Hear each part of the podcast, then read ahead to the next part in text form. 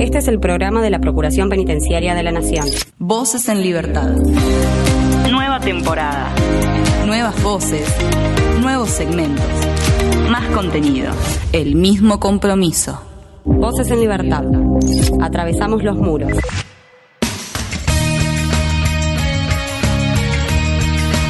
Comenzamos un nuevo episodio de Voces en Libertad, el programa de la Procuración Penitenciaria de la Nación. En este caso vamos a hablar de Radio Ranchito, un proyecto de extensión de la Universidad de Mar del Plata.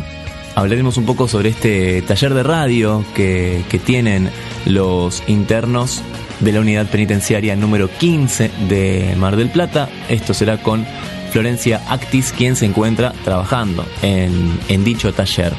Por otro lado, seguimos nuestro recorrido por las diferentes delegaciones de la Procuración Penitenciaria y en este caso le toca a la delegación de Misiones. Ya sabes, vamos a hablar sobre las particularidades de la región, sobre cómo fue el 2023 y cómo se plantea este 2024 con Germán Bordón, eh, delegado justamente de esta, de esta delegación. Por otro lado, tendremos un repaso mensual también en nuestro panorama informativo. Como siempre, está Gabriela López en la producción, está Tomás Rodríguez Ortega en la edición. Mi nombre es Damián Fernández y comenzamos este nuevo episodio de Voces en Libertad. Denuncia SAL 0800 333 9736. Hace valer tus derechos.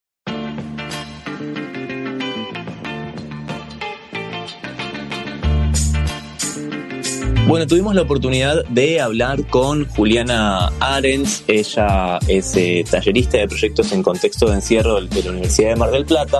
Y en dicha charla salió eh, el tema de Radio Ranchito, un proyecto de extensión de la Universidad de Mar del Plata. Y también de, de una serie de podcasts que estaban, que estaban realizando.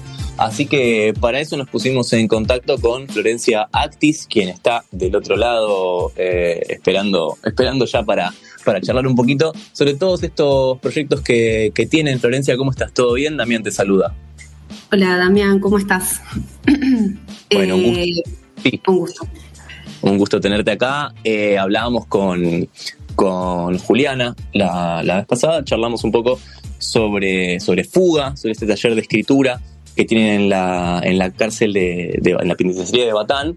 Y en este Mm. caso, eh, vos también estás atrás de otros proyectos como lo que es Radio Ranchito. ¿Qué, qué es Radio Ranchito? Eh, sí, Radio Rancho, yo no participo de Fuga, porque a veces hacemos tantas cosas juntas con Juli, pero justo Fuga, eh, yo no estoy participando en Fuga, sí participo de Radio Ranchito, que es un proyecto de comunicación y educación en- que tiene lugar en la unidad número 15 de Batán y que surgió en octubre del 2021 y que en el 2022 nos constituimos eh, primero como actividad de extensión y luego como proyecto de extensión. O sea, este año, en el 20 durante el 2023, ya eh, ingresamos como eh, talleristas extensionistas de la Facultad de Humanidades de la Universidad Nacional de Mar del Plata. Y bueno, concre- concretamente de, de qué va Radio Ranchito, bueno, la propuesta que llevamos es la de produ- producir podcast con los jóvenes eh, incluidos en el programa PIATJA, que es el programa integral de asistencia y tratamiento para jóvenes adultos, eh, que es un programa que ahora está viendo si continúa o no el año que viene. Es un programa que depende del servicio penitenciario y que está dirigido a los jóvenes adultos, es decir, a los jóvenes de entre 18 y 21 años. Y, mm, y bueno, así que nosotras eh, desde el inicio eh, articulamos con, con este programa. Eh, bueno, un poco la, pro- la propuesta, el contenido de la propuesta, sí, esta, cuestión de, de- producir podcast, digamos, surge porque con Juliana somos licenciadas en comunicación social, estudiamos en La Plata. Eh, Allá en La Plata hicimos eh, experiencia como talleristas de educación y de comunicación en contextos de encierro eh, y, y también tenemos en común la particularidad de que, de que somos investigadoras, becarias del CONICET, que venimos haciendo trabajo de investigación eh, de campo en, en cárceles, Eh, así que de algún modo también los espacios de digamos, de, en este caso de, comunicación, eh, los espacios de taller, son también de algún modo espacios de observación, de, registro y de investigación. Em, y bueno, de algún modo, ¿cuál es como nuestra búsqueda, la búsqueda de Radio Ranchito o el, podríamos decir, el propósito de Radio Ranchito? Em, entendemos que hay como dos grandes propósitos, ¿no? Eh, en primer lugar, el, propósito comunicacional que, tiene que ver con, eh, digamos, con que los podcasts puedan ser eh, narrativas que produzcan los jóvenes, ¿no? En primera persona y que esas narrativas puedan de algún modo mm, eh, disputar ¿no? sentido, eh, en tanto entendemos que estos jóvenes, los jóvenes privados de la libertad, que son jóvenes eh, varones de sectores populares, objetos de distintos mecanismos institucionales de bueno, de criminalización, de estigmatización, y que en los medios de comunicación son fuertemente estigmatizados, eh, bueno, nos parece interesante que ellos puedan, eh, digamos, dar su testimonio y, eh, y hablar, ¿no? decir su palabra y, digamos, no solo para hablar de las, como de la problemática delictiva, que igual esto sí nos interesa, ¿no? Como de algún modo que ellos puedan aportar sus experiencias, sus miradas, em, sus reflexiones sobre, sobre la problemática delictiva, ¿no? Nos parece que es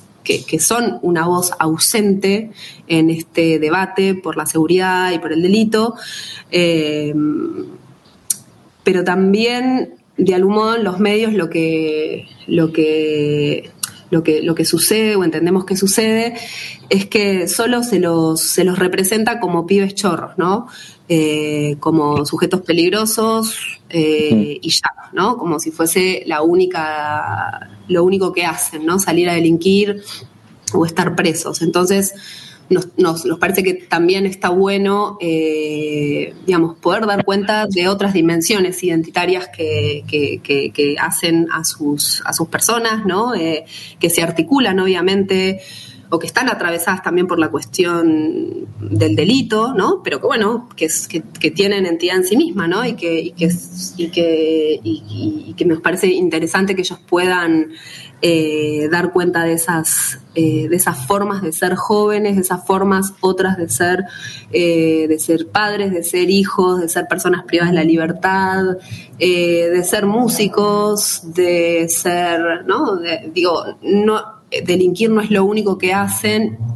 Entonces, si bien hemos producido podcasts sobre este tema específico, por ejemplo, en el 2021 hicimos un podcast sobre gatillo fácil, en el 2022 hicimos, eh, perdón, en el 2023 este, hicimos un podcast sobre delito juvenil, que todavía está en proceso de, ahora está en postproducción, no lo terminamos, pero bueno, digo, hablamos sobre la cuestión delictiva, pero también nos interesa hablar de otros temas, ¿no? Porque, porque pueden hablar de otros temas.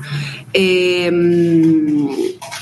y nos interesa, para, para sacarlos también de esa de esa realidad, ¿no? Para, para correrlos y para también decirles, bueno, podés hablar de, otros temas, no solo porque, porque te damos la, em, te damos aquí el, beneficio o, porque, porque podés hacerlo acá, sino porque, porque tenés la capacidad de hacerlo. Entonces está, está bueno. ¿Cómo, ¿Cómo toman ellos o cómo reciben ellos esta, este taller, estas enseñanzas? Eh, y la verdad es que el taller, eh, nada, es un espacio que ellos valoran mucho. Eh, lamentablemente no vamos a poder continuar el, año próximo por diversos motivos. Y bueno, esto fue motivo de, bueno, de, de, una reflexión colectiva en torno a, bueno, la importancia de este taller, su paso por el taller, hicimos un balance y eh, ellos escribieron una nota eh, pidiendo a la coordinadora del PIATJA que por favor el taller continúe. Em, Sí, desde ya que hay una, valoración hacia el taller, eh, porque, porque, bueno, más allá de, eh, estos productos que vamos realizando, digamos, nosotras ponemos el énfasis en, no tanto en los productos, sino más bien en el proceso, ¿no? En el proceso que es también un proceso educativo. ¿no? Eh, por eso, anteriormente, cuando hablaba de los, las búsquedas o los propósitos de Radio Ranchito, uno de sus propósitos es el comunicacional, ¿no? Es dar esta disputa de sentidos, ¿no? Eh, en torno de eh, quiénes son los jóvenes, ¿no? Que ellos puedan digamos, decir su palabra, hablar en primera persona, contar sus experiencias, etcétera. Pero a la vez digamos, hay también un propósito que es el educativo y que, obviamente tiene que ver con, digamos, con las particularidades de la educación en contextos de encierro.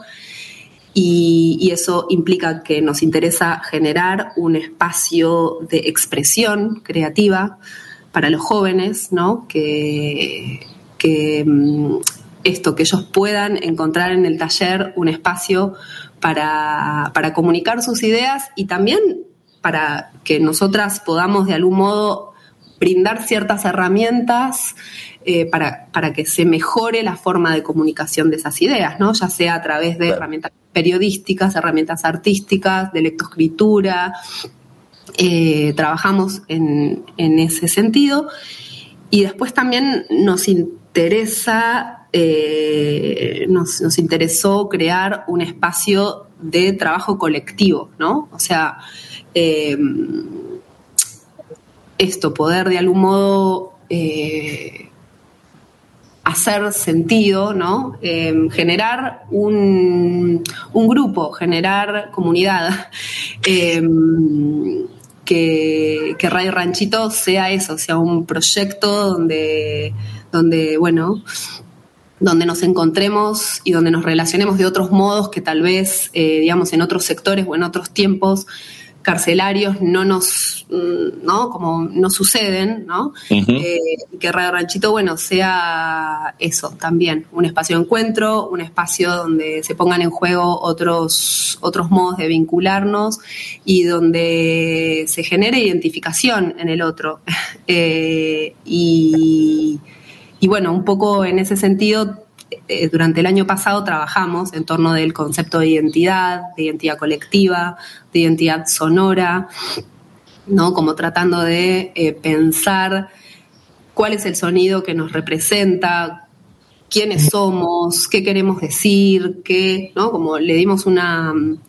Eh, le dimos un espacio al trabajo en torno del concepto de identidad, pero entendemos que también es una forma de trabajo, digamos, ¿no? Como, em, pero bueno, hubo una instancia de conceptualización en torno de, qué es la identidad e hicimos dos podcasts, mini podcasts sobre identidad e identidad colectiva de Radio Ranchito.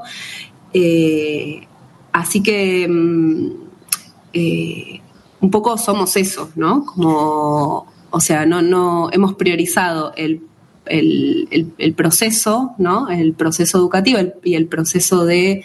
E incluso una particularidad de Radio Ranchito es que, a diferencia por ahí de otros proyectos de radios en cárceles, eh, o de producción de podcast en cárceles, a nosotras nos, nos, interesó siempre que ellos puedan eh, participar de todo el proceso de producción de un podcast, ¿no?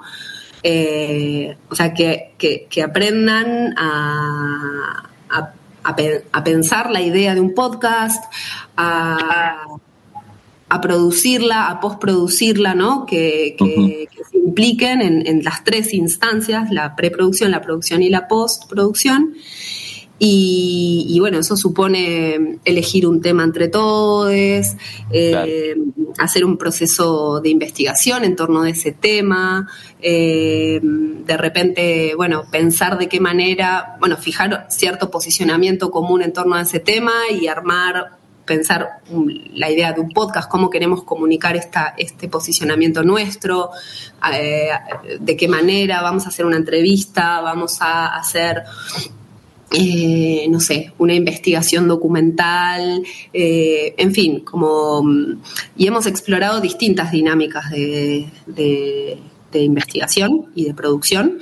Eh, y, bueno, también, bueno, eso, escribimos con ellos los copetes, escribimos con ellos los textos que leen, es todo un todo un ejercicio también el, grabar, ¿no? el leer frente a un micrófono.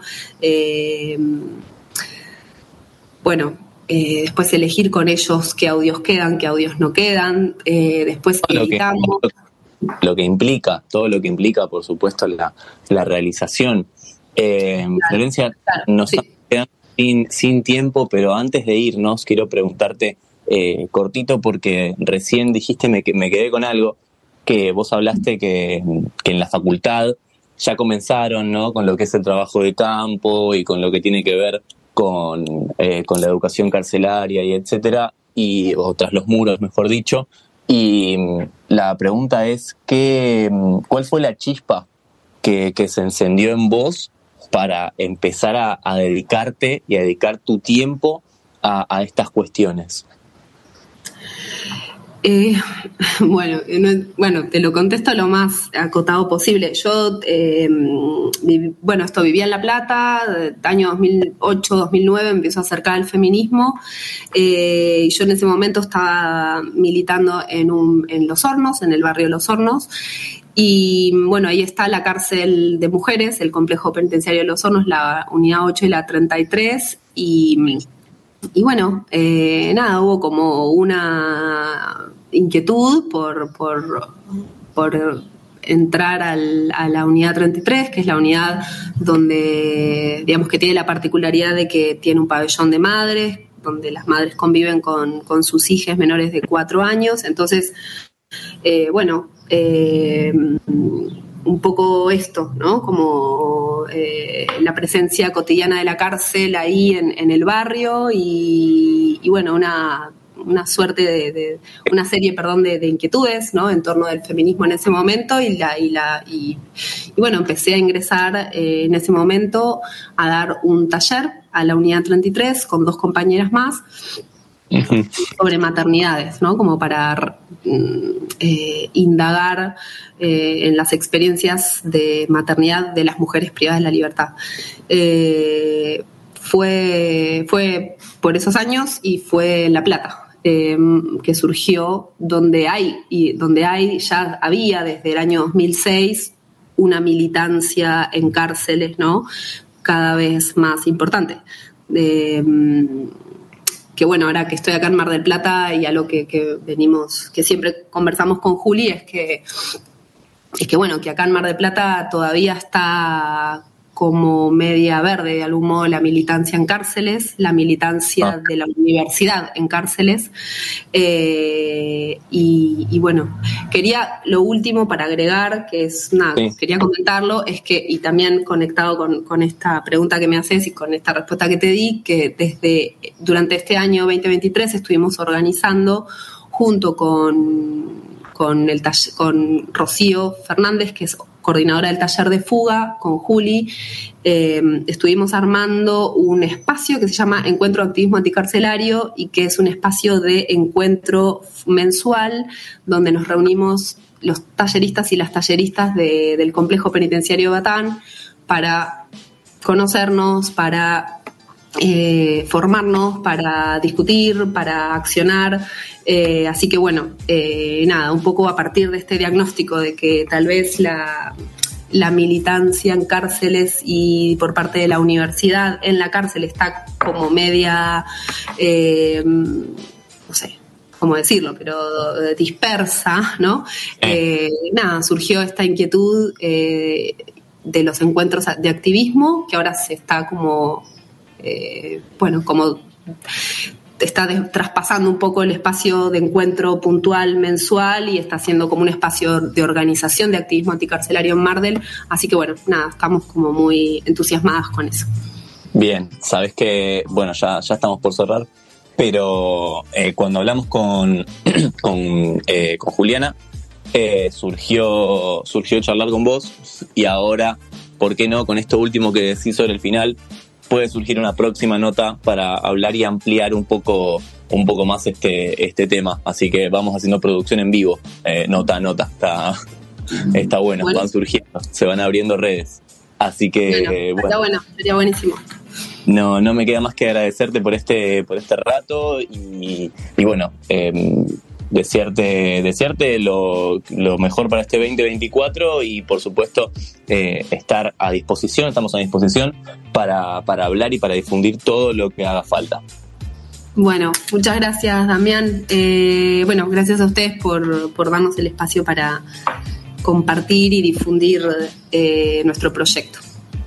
Muchas gracias, te mandamos un abrazo. Adiós. Abrazo. Hablábamos con Florencia Actis, tallerista de proyectos en contexto de encierro por la Universidad de Mar del Plata.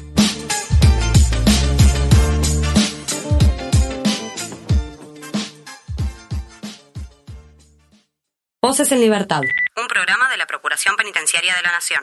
Y ellos dos son amigos, hace muchos años que se conocen, tienen una historia muy interesante. Estamos hablando de Louta y de Woz, que colaboran juntos en esta canción llamada Quereme. Lo que toca se convierte en ascensor, se morfa el ramo de la esposa, pero espera lo peor. Ya vendieron todo, pero bueno, no lo ascienden porque no lo vieron y ya le descontaron la mitad de enero. Se rompe todo, se prende fuego, pero se queda y a lo mejor lo que era raro con el tiempo se camufle con su voz por sus horarios en el centro, lo confunden con el sol pero se mezcla en tus ojos buscando otra versión.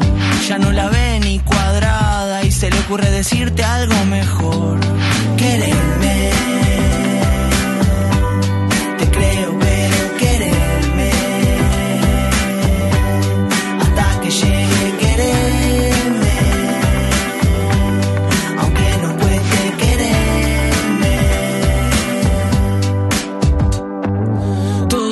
Y yo deseando ganar algo de lo que pedías. Se está tornando raro seguir en caída y verme tramando el salto cortando el paracaídas. Y ahora parece que nunca amanece, que el cielo está gris y los colores fallecen. Por más que me pese, no sé cuántas veces todo lo que traje fácil se desaparece. Crezco y me desvanezco hoy, viendo el tiempo que merezco hoy. Solo buscaba algo de simpatía. Y devolves esa mirada fría, seres imaginarios están copando el barrio. Puede que perdamos, pero somos varios. Con historias grandes para el anecdotario. Eh, queda el orgullo y el amor. Y si la vida es una arena movediza, no se va a salvar ninguno de los que la pisa. Eso es así, decir que no, ya llega el fin y no sé quién soy. Y si la vida es una arena movediza, no se va a salvar ninguno de los que la pisa. Eso es así, decir que no, ya llega el fin y no sé quién sos. Quererme. Te creo,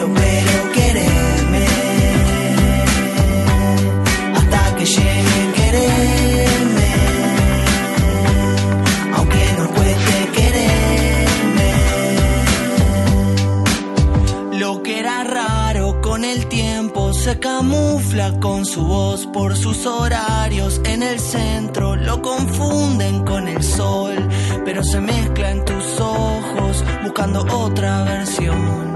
Ya no la ve ni cuadrada y se le ocurre decirte algo mejor.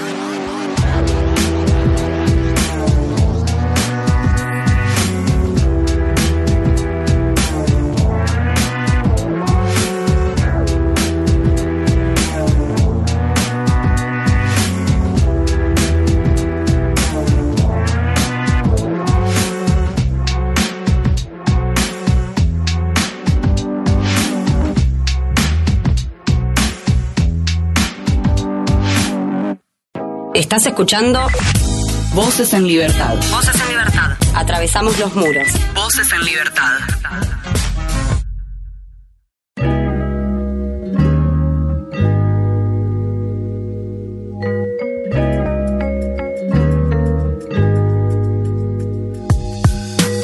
Bueno, toca el turno de subir. En este caso vamos a viajar a Misiones. Vamos a ver las principales problemáticas de, de, la región con un amigo de la casa. Estamos en comunicación con Germán Bordón. delegado de la Procuración Penitenciaria de la Nación de Misiones. Germán, ¿cómo estás? ¿Todo bien? Damián te saluda. ¿Qué tal? Buenas tardes, Damián. ¿Todo bien? Bueno, un gusto tenerte aquí en Voces en Libertad. Em, Germán, para ponernos en, espacio-tiempo, ¿cuáles son los centros penitenciarios que, son de la competencia ¿no? de la Delegación de Misiones? Bueno, en la provincia de Misiones tenemos una cárcel dependiente del Servicio Penitenciario Federal, que es la Colonia Penal Federal número 17, que está ubicada en la localidad de Candelaria, a 30 kilómetros de Posadas, eh, donde, bueno, hay exclusivamente personas que están a disposición de la justicia federal y en algunos casos de la justicia nacional de, la Ciudad Autónoma de Buenos Aires, que por razones de eh, acercamiento familiar vienen a cumplir la parte final de su condena en, esta cárcel.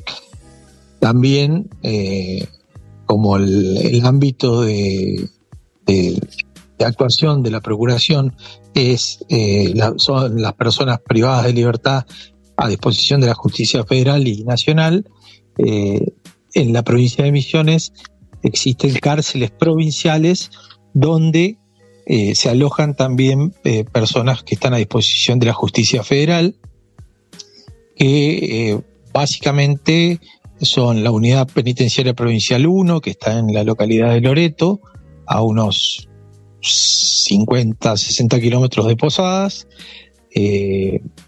Solemos tener en algunas otras unidades provinciales en el resto de la provincia casos puntuales que por, por razones también de acercamiento familiar eh, cumplen su detención en esas unidades penitenciarias. En la ciudad de Posadas, a, través del convenio que existe entre la provincia y la nación para alojamiento de personas privadas de libertad en causas federales, eh, en la unidad penal provincial número 5 de mujeres, eh, también es una unidad que monitoreamos, y la unidad penal número 4 de también de Posadas, que es la de menores. Eh, Bien. Estas, estas, bueno, estas unidades penitenciarias eh, son las que visitamos periódicamente, haciendo nuestra tarea de monitoreo, eh, y también visitamos centros no penitenciarios, que en el caso de la delegación de Misiones se trata de las comisarías de la policía de la provincia de Misiones, donde también hay personas privadas de libertad en causas federales que fueron aprendidas en procedimientos llevados adelante por la División Toxicomanía de la Policía de la provincia y en algunos casos por la Gendarmería Nacional o, alguna otra fuerza de seguridad nacional que al no contar con lugar para alojarlos también los alojan en estas comisarías. En este caso tenemos eh, en varias comisarías de Posadas y en, varias comisarías de, toda la provincia, ¿no? Bien, bien, bien. Eh, ¿Es el clima acaso una, una problemática también? Porque, bueno, está, hace, calor en este momento, imaginamos que durante los próximos dos, tres meses hará, mucho calor en, en la provincia. No sé cómo se sufre esto tras los muros. Sí, es un, es un problema recurrente el, el tema del calor. Misiones tiene altas temperaturas ya desde el mes de septiembre, con alguna merma en el mes de octubre, eh, y estas altas temperaturas se extienden hasta marzo, abril por lo menos, lo que hace que el tema del calor eh, en los ámbitos de detención sea un, problema recurrente o por la falta de ventiladores o porque no funcionan correctamente, porque en, los casos eh, de, estos lugares de detención y particularmente en, en, la unidad penal federal de Candelaria, eh, que son pabellones colectivos, los ventiladores prácticamente no se apagan, están prendidos casi permanentemente porque eh, al tener un, régimen de pabellones colectivos y eh, horarios eh, bastante amplios en, en los que las personas que están privadas de libertad y están allí alojadas pueden estar afuera del pabellón. Bueno, algunas están afuera, otras están adentro, porque bueno, las que están afuera están haciendo actividades recreativas o salen a trabajar o van a estudiar. Eh, y las otras que están, y bueno, y cuando se produce la inversión de estas situaciones, eh, por lo general siempre hay eh, personas adentro de los pabellones. Lo mismo sucede obviamente en, en, las comisarías, donde inclusive la cuestión de la ventilación es bastante menor, ¿no?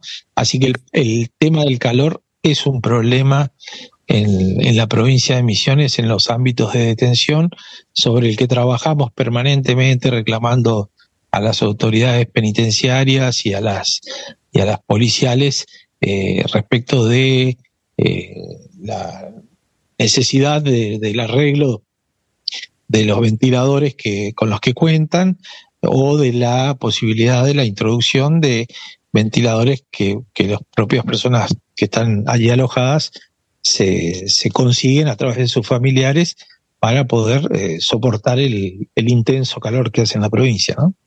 Claro, claro, claro.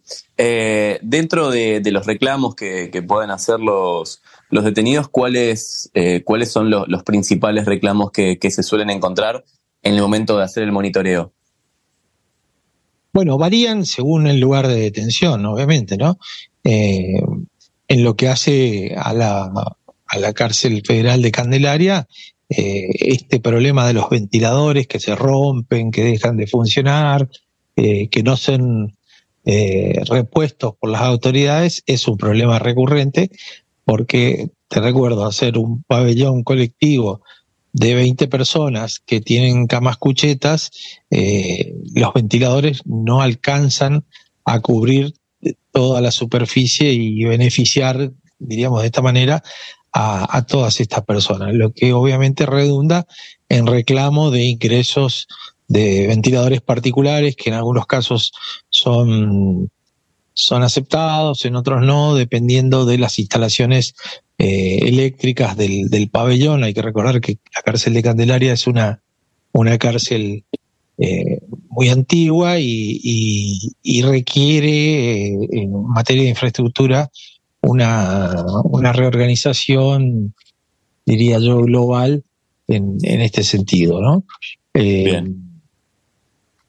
En materia de centros no penitenciarios, eh, claramente los reclamos son, son mayores en el sentido de las carencias que tienen en, esos lugares, además del poco espacio, que lamentablemente por eh, una política criminal de, de, de, hacer de la, de la prisión preventiva la norma y no la excepción, eh, y, de la falta de lugar donde alojar a estas personas, eh, hay personas que permanecen mucho tiempo detenidas en, comisarías, que es un tema sobre el que trabajamos eh, día a día para lograr que estas personas puedan ser trasladadas a un centro penitenciario y, tener de esta manera el tratamiento penitenciario que es la, la razón de ser de la privación de la libertad, ¿no? Que aquel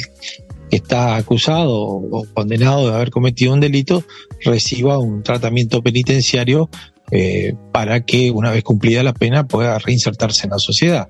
Eh, bueno, lamentablemente quien está en una comisaría no recibe este tratamiento penitenciario, puesto que la policía en realidad tampoco está preparada para, para siquiera custodiar detenidos, ¿no? Eh, pero bueno, es, es, este es un problema, además de las carencias eh, materiales que, suele haber en, las comisarías, ¿no? Que varía mucho, esto es bueno, no sé si decir destacarlo, pero por lo menos hacerlo saber, eh, según de qué comisaría se trate y de quién esté a cargo. en las, hay comisarías en las que las carencias y y, la falta de ideas o de voluntad de las autoridades es, alta y en otras eh, las carencias a veces se suplen con la buena voluntad de las autoridades y, las buenas ideas, ¿no? Claro, lógico, como, como muchos órdenes y en muchos aspectos de la vida, ¿no? Sucede también eh, en, este, en este caso que vos, que vos destacás. Eh, Germán, eh, te agradecemos mucho este rato que te tomaste para hablar con nosotros y esperamos que durante este año eh, podamos, podamos charlar al respecto de cómo, cómo avanza la situación y todo lo que quieran comunicar. Por supuesto, aquí estaremos pendientes. Bueno, muchísimas gracias a ustedes y espero que tengamos todos un excelente año 2024. Muchas gracias, igualmente. Te mandamos un abrazo. Un abrazo. El que hablaba es Germán eh, Bordón, él es delegado de la Procuración Penitenciaria de la Nación de la provincia de Misiones.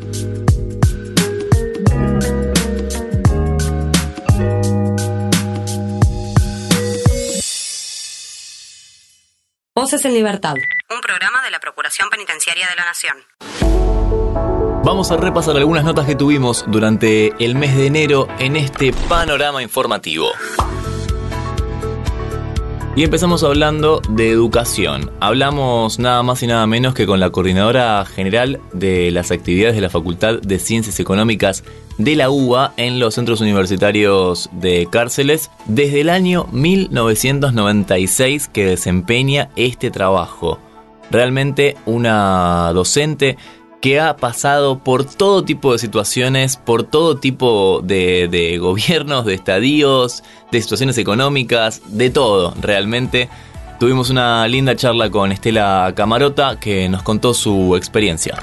Eh, cada vez que me preguntan eh, por qué ir a la cárcel, ¿no? Independientemente de que yo tengo muchísima actividad en el contexto, en situación de libertad, digamos, este, pero eh, siempre pregunto, eh, y, o si no, ¿dónde? ¿no? O sea, como que eh, la situación de encierro, la privación de libertad, encuentra en la educación una luz, es una puerta abierta.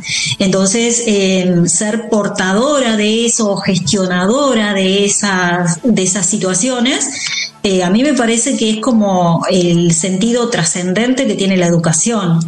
Eh, la educación tiene que ver con, con ordenar, organizar, eh, de alguna manera estimular, fomentar que esa enorme energía que hay en las personas se encauce eh, en un sentido positivo.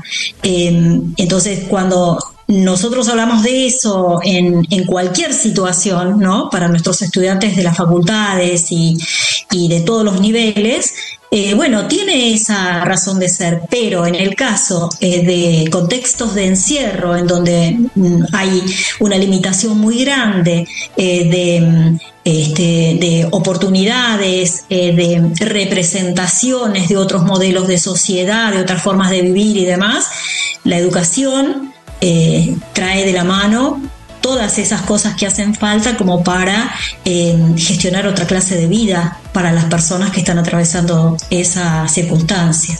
Entonces, cobra un valor extraordinario, te diría que prácticamente siempre, eh, al menos personalmente, siento como que la solución de la mayoría de los males de la humanidad pasa por la educación.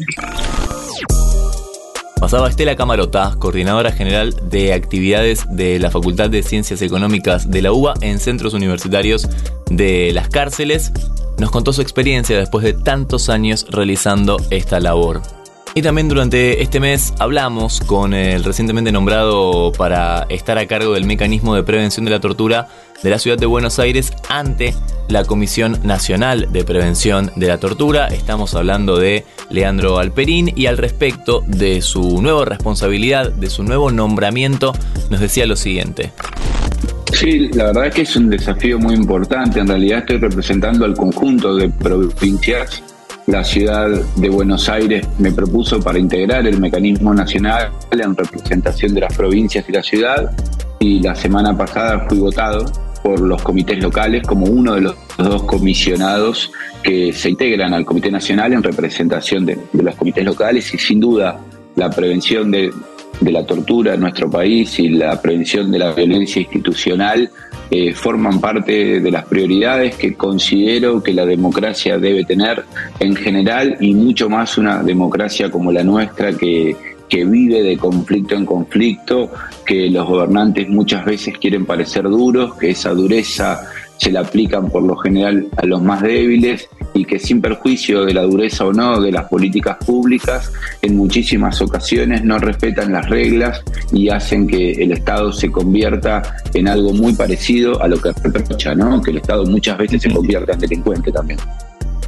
Yo creo que el valor que aprendí en estos tiempos a darle eh, es que la educación en contextos de encierro tiene el mismo valor que en el medio libre.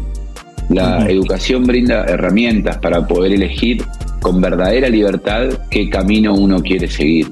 Cuantas más herramientas se tiene, cuanto mejor es la educación, eh, con mejor calidad, más libres son las personas y más autoridad tiene el Estado para reprochar a quien no se motiva en favor de lo que la sociedad pretende, ¿no? Me parece que la experiencia de la Universidad de Buenos Aires en la cárcel que lleva adelante desde 1986 una iniciativa, a mi criterio, revolucionaria, lo que muestra es que la educación no es medicina contra el delito, no cura, pero que cuando se llega con la educación de manera masiva y eficaz, se reducen los conflictos y muchísimas personas eligen no continuar o no ingresar en el medio libre al mundo del delito y que ojalá lo mismo que la Universidad de Buenos Aires hace en contextos de encierro, el Estado lo haga en todos lados. En las cárceles, por supuesto que sí, pero también en la calle. Precisamos más y mejor educación y maestros y escuelas, maestras y escuelas previenen muchísimo más delitos que cárceles y policías. Yo estoy convencido de eso.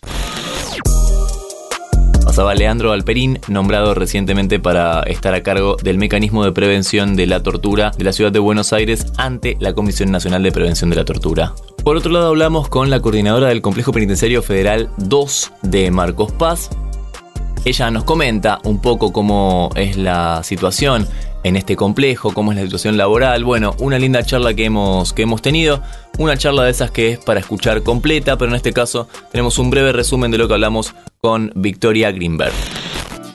Del, equipo que, se encarga, digamos, de asesorar y, este, y trabajar con el Complejo Penitenciario Federal 2 de Marcos Paz desde fines del 2019. Sí, hay talleres laborales y en el, último tiempo em, el, acceso de los detenidos a los talleres laborales ha sido bastante complicado eh, y es una de las mayores demandas que nosotros recibimos de parte de todas las personas que están alojadas en el complejo.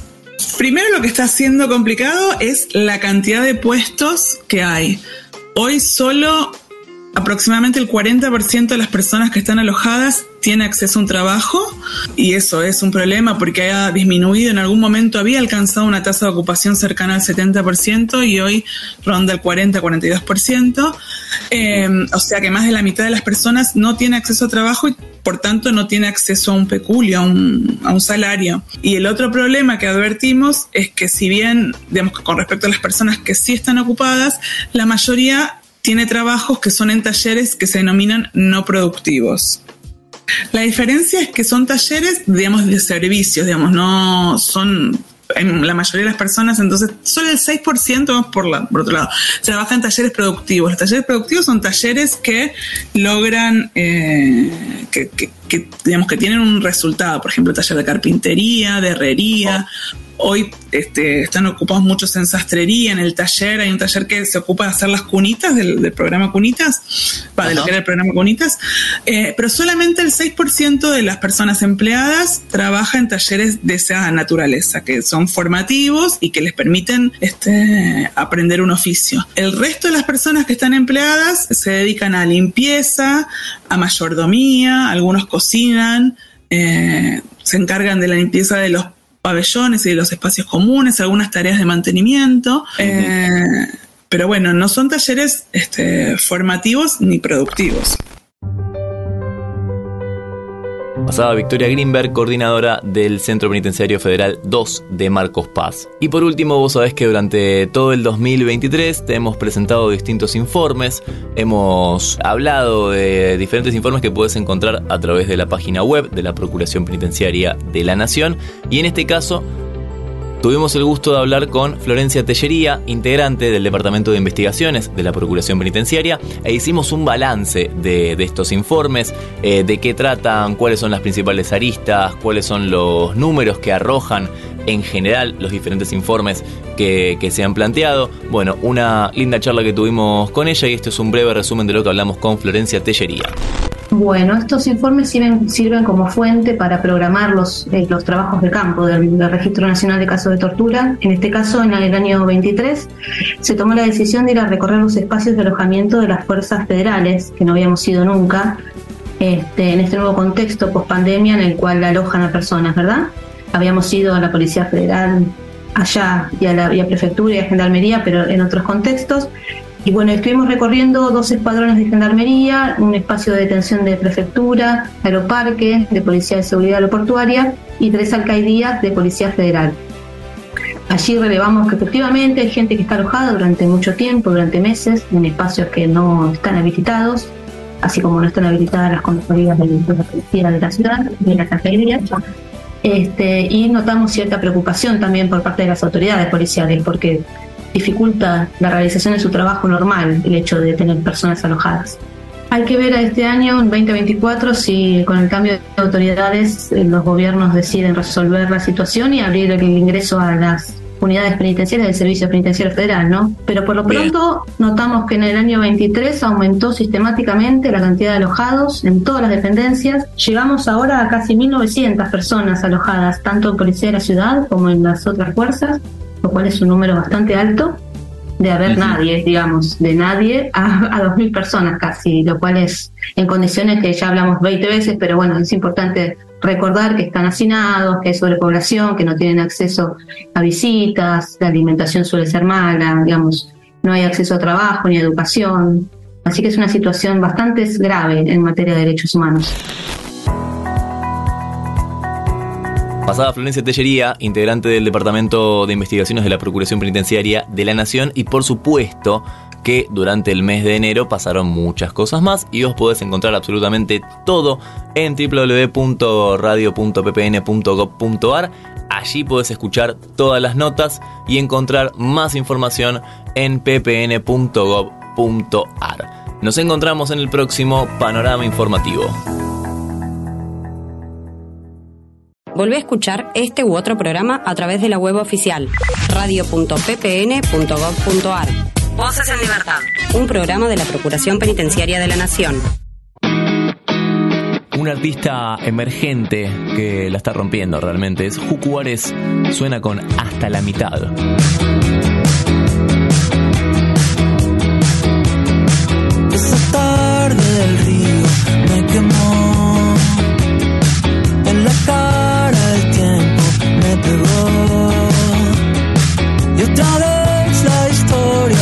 Historia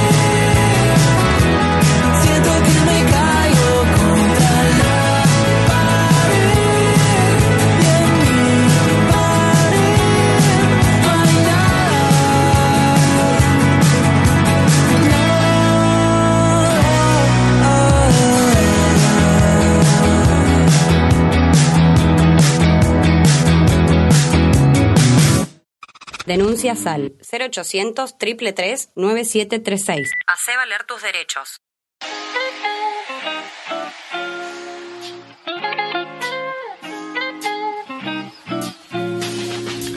Y hasta acá llegamos con este episodio. Ya sabes que podés encontrar más información en www.ppn.gov.ar y escuchar todos los programas anteriores en radio.ppn.gov.ar. Como siempre, como todos los días, estuvo Gabriel López en la producción, estuvo Tomás Rodríguez Ortega en la edición. Mi nombre es Damián Fernández y nos encontramos en el próximo episodio de Voces en Libertad. Chau.